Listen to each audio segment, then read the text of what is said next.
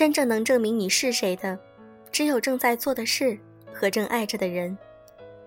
往事只是往事，不再刻有你的名字。来自姬潇。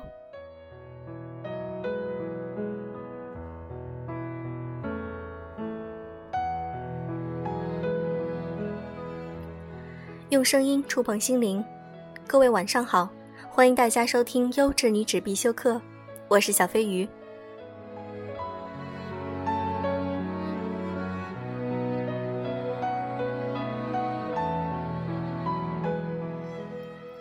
今天让我们来分享这篇文章。我终于让理想落地生根了，哪怕付出单纯的灵魂。来自于微信公众号“十年后”，作者。陈大锤。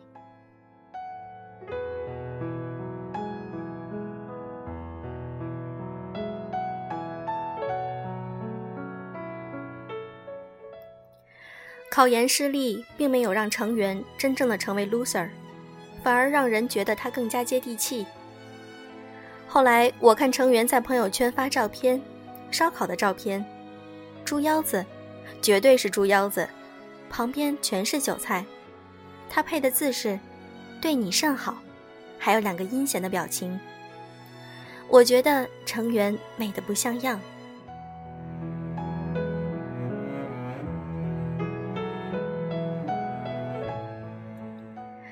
成员一个人躲在出租屋里，桌子上堆满了外卖盒，这么狼狈的样子，成员恐怕自己也没有想过吧。成员的生物钟好像不属于这个星球。分不清白天黑夜，这个状态持续了不到一个星期。其实，在成员看来，是他自己赌输了，考研的这场战役，他输了。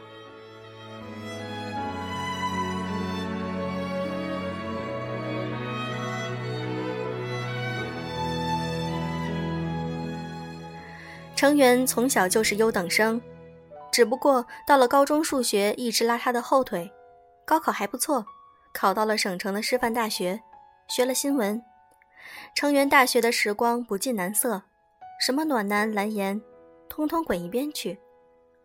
他有自己的新闻梦想，他的大学泡在了图书馆。大二那年，同班有个男生追求他，他说，这个阶段暂时不考虑对象，他仍旧贯彻落实自己内心的新闻理想。他六点起来背单词，中午吃完饭拿个水杯就进了图书馆。他偶尔在期刊阅览室翻知音，但回宿舍总拿着《霜降》这样的书。寝室里的姑娘都交了男朋友了，宿舍几个姑娘还在比谁的胸大。他每次都笑笑，然后拿电脑看《杨澜访谈录》《鲁豫有约》。有一阵，因为一篇小论文。他研究柴静主持的《看见》好几天，满心欢喜写完发邮件给老师，老师只回“收到”两个字。除了他自己，好像真的没有人在意他用心写的这篇小论文。同学的眼里，成员是个高冷的人，他上课总坐第一排，大学上课笔记最工整的就是他。成员的生活在同学看来乏味无趣，他的世界里没有七里香，江南跟江南 style 的区别跟他一毛钱关系都没有。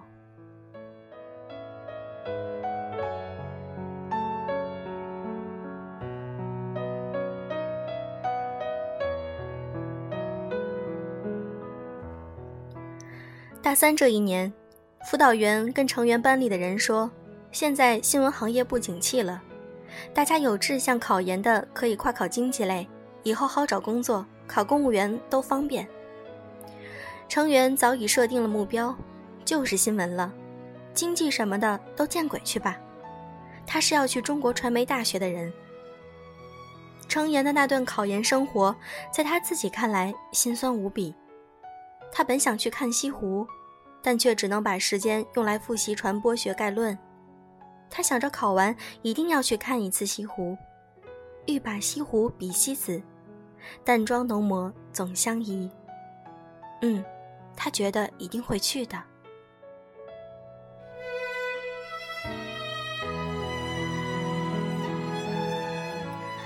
大四室友全在学车子成员说费钱费时间，他要考研。他早晨拖着疲惫的身子出门，奋战一天，回到宿舍倒头就睡。高中班群里议论着当年班草在厂里把人家肚子搞大了。成员想，这种渣男过几年谁还会记起？做新闻采访也不会采访这样 low 的人，嗯，绝对不会。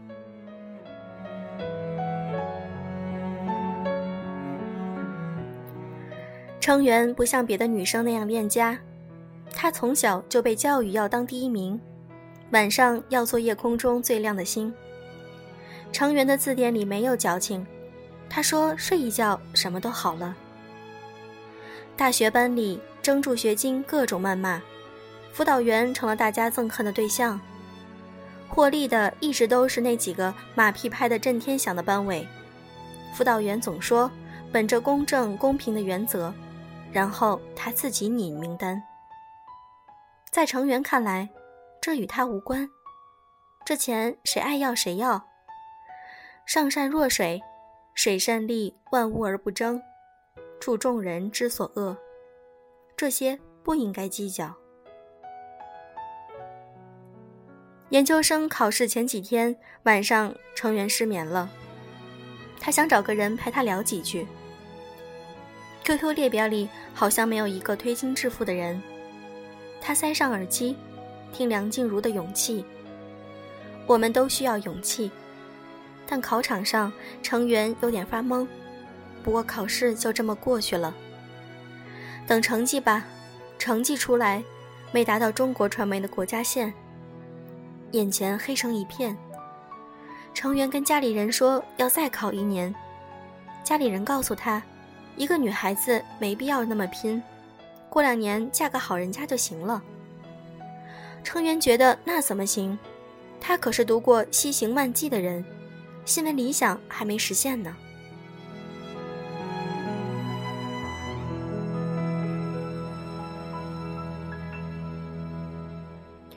他决定先出去找份工作，然后再战一年。他毅然决然地坐火车去了魔都上海。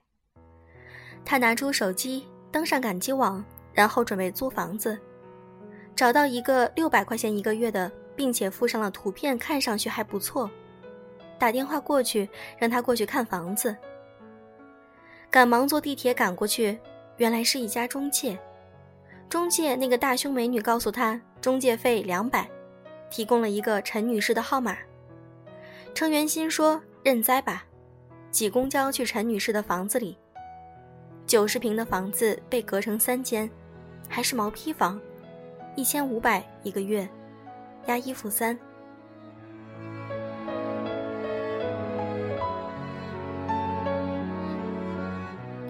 侬晓得不啦？上海地铁很贵的，这个算便宜的了。我能不能先付一个月的？我一下子拿不出那么多钱。你这个小姑娘哦，这里都是这样子的呀。成员拨通了刚刚中介的号码，中介告诉他单月付的，得慢慢找。成员一狠心，问自己妈妈要了五千块钱，付了房租，为了信念也要坚持。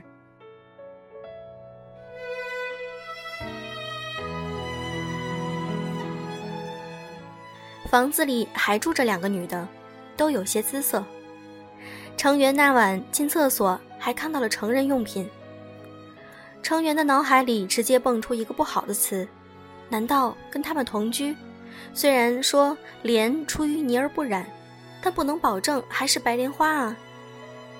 成员开始在网上海投简历，第一天啥消息都没有，报社没有任何消息。至于电视台，他连电视台的招聘信息都没有，啥熟人都没有。第二天，终于有家公司打电话找成员了。是家网络公司。成员以为是招自己做文员。等候面试的时候，有人给拿性格测试表，各种信息，成员一五一十的填。有个自称项目经理的人，把一同面试的人喊进了一个屋子里，然后开始显示一个 PPT：阿里巴巴思维、百度思维、腾讯思维，连最热门的互联网都拿出来谈。成员觉得自己进传销了，借口上厕所溜了。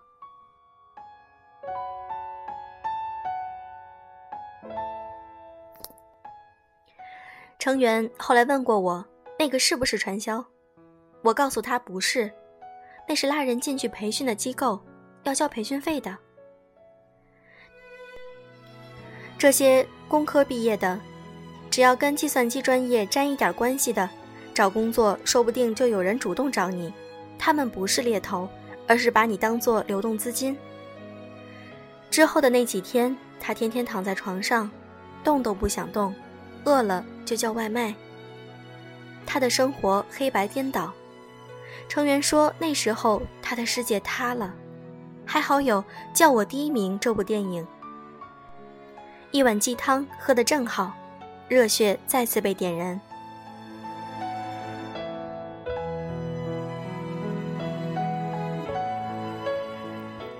接下来的日子，成员还是海投简历，赶着地铁去面试。有一家公司提供了一份经营微信公众号的工作，那时候成员还没有拿毕业证书，老板只给他开实习工资，不过能有份工作算不错了。但每天的工作就是 Ctrl C 加 Ctrl V。成员怀疑，难道这就是所谓当年的新闻梦想吗？成员渐渐在公司混熟了以后，他发现就在自己的周围就有扫地僧。做系统维护那姑娘竟然是学心理学出身，他开始惊叹自己思维的转变。只不过成员同租了一个室友，现在经常带男人回来，那女人声称是大表哥、三舅、二叔，他家里亲戚都被他睡遍了。成员感叹，这个女人虽然没有柳如是的美貌，但半夜销魂的声音。估计做个声优倒是不错。毛坯房的三合板隔音效果很差，声音清晰可见。成员惊叹着这个城市肉欲的可怕。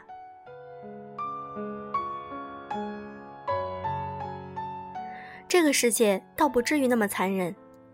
成员在公司有个新来做美工的姑娘找人合租，问过情况后，成员看房子就决定搬过去了。找原来的房东退一开始的押金，跟房东争辩了半天才答应退钱。整理好东西，他搬去新同事那里，环境虽然差不多，但晚上终于不用听到那恶心的喘息声了。欢场无真心，成员已经不看电视访谈类节目了，他看《爸爸去哪儿》，因为那是最简单的快乐。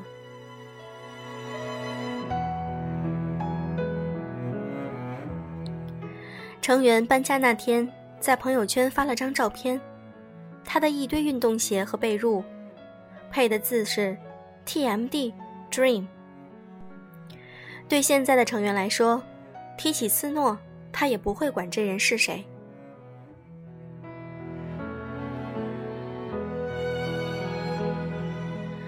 成员后来回学校拿了毕业证，转正工资也有五千多。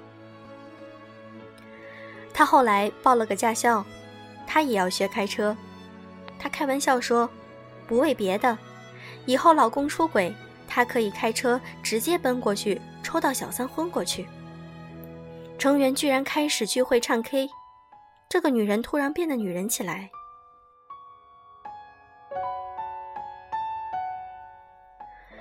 考研失利，并没有让成员真正成为 loser，反而让人觉得更加接地气。大俗即大雅，拖着行李箱可以去哪里，哪里就是生活。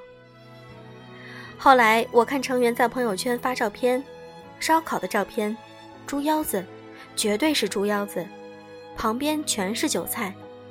他配的字是“对你甚好”，还有两个阴险的表情。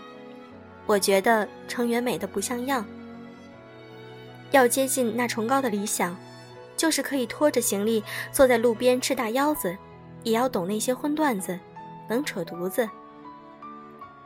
没有什么特别遥远，也没有什么近在眼前，没有什么苦不堪言，所有的故事都是从落地生根开始。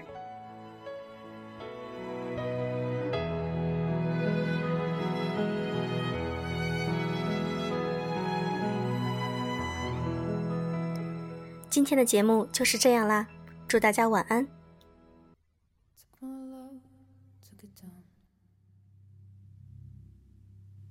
Climb a mountain and I turn around And I saw my reflection in the snow covered hills till the landslide brought me down. Oh, mirror in the sky, what is love? Can the child within my heart rise above? Can I sail through the changing ocean tides? Can I handle the seasons of my life?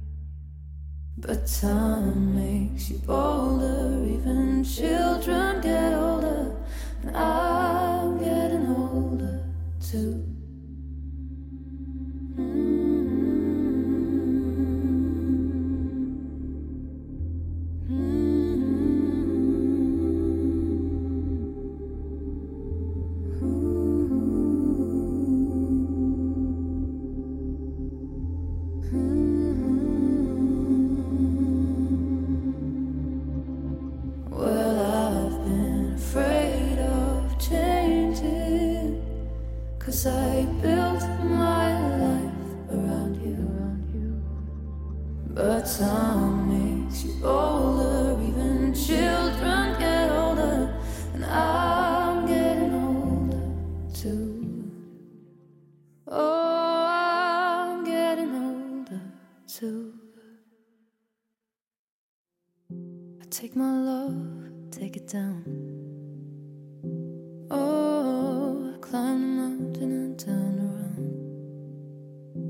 if you see my reflection in the snow covered hills, will the landslide bring it down?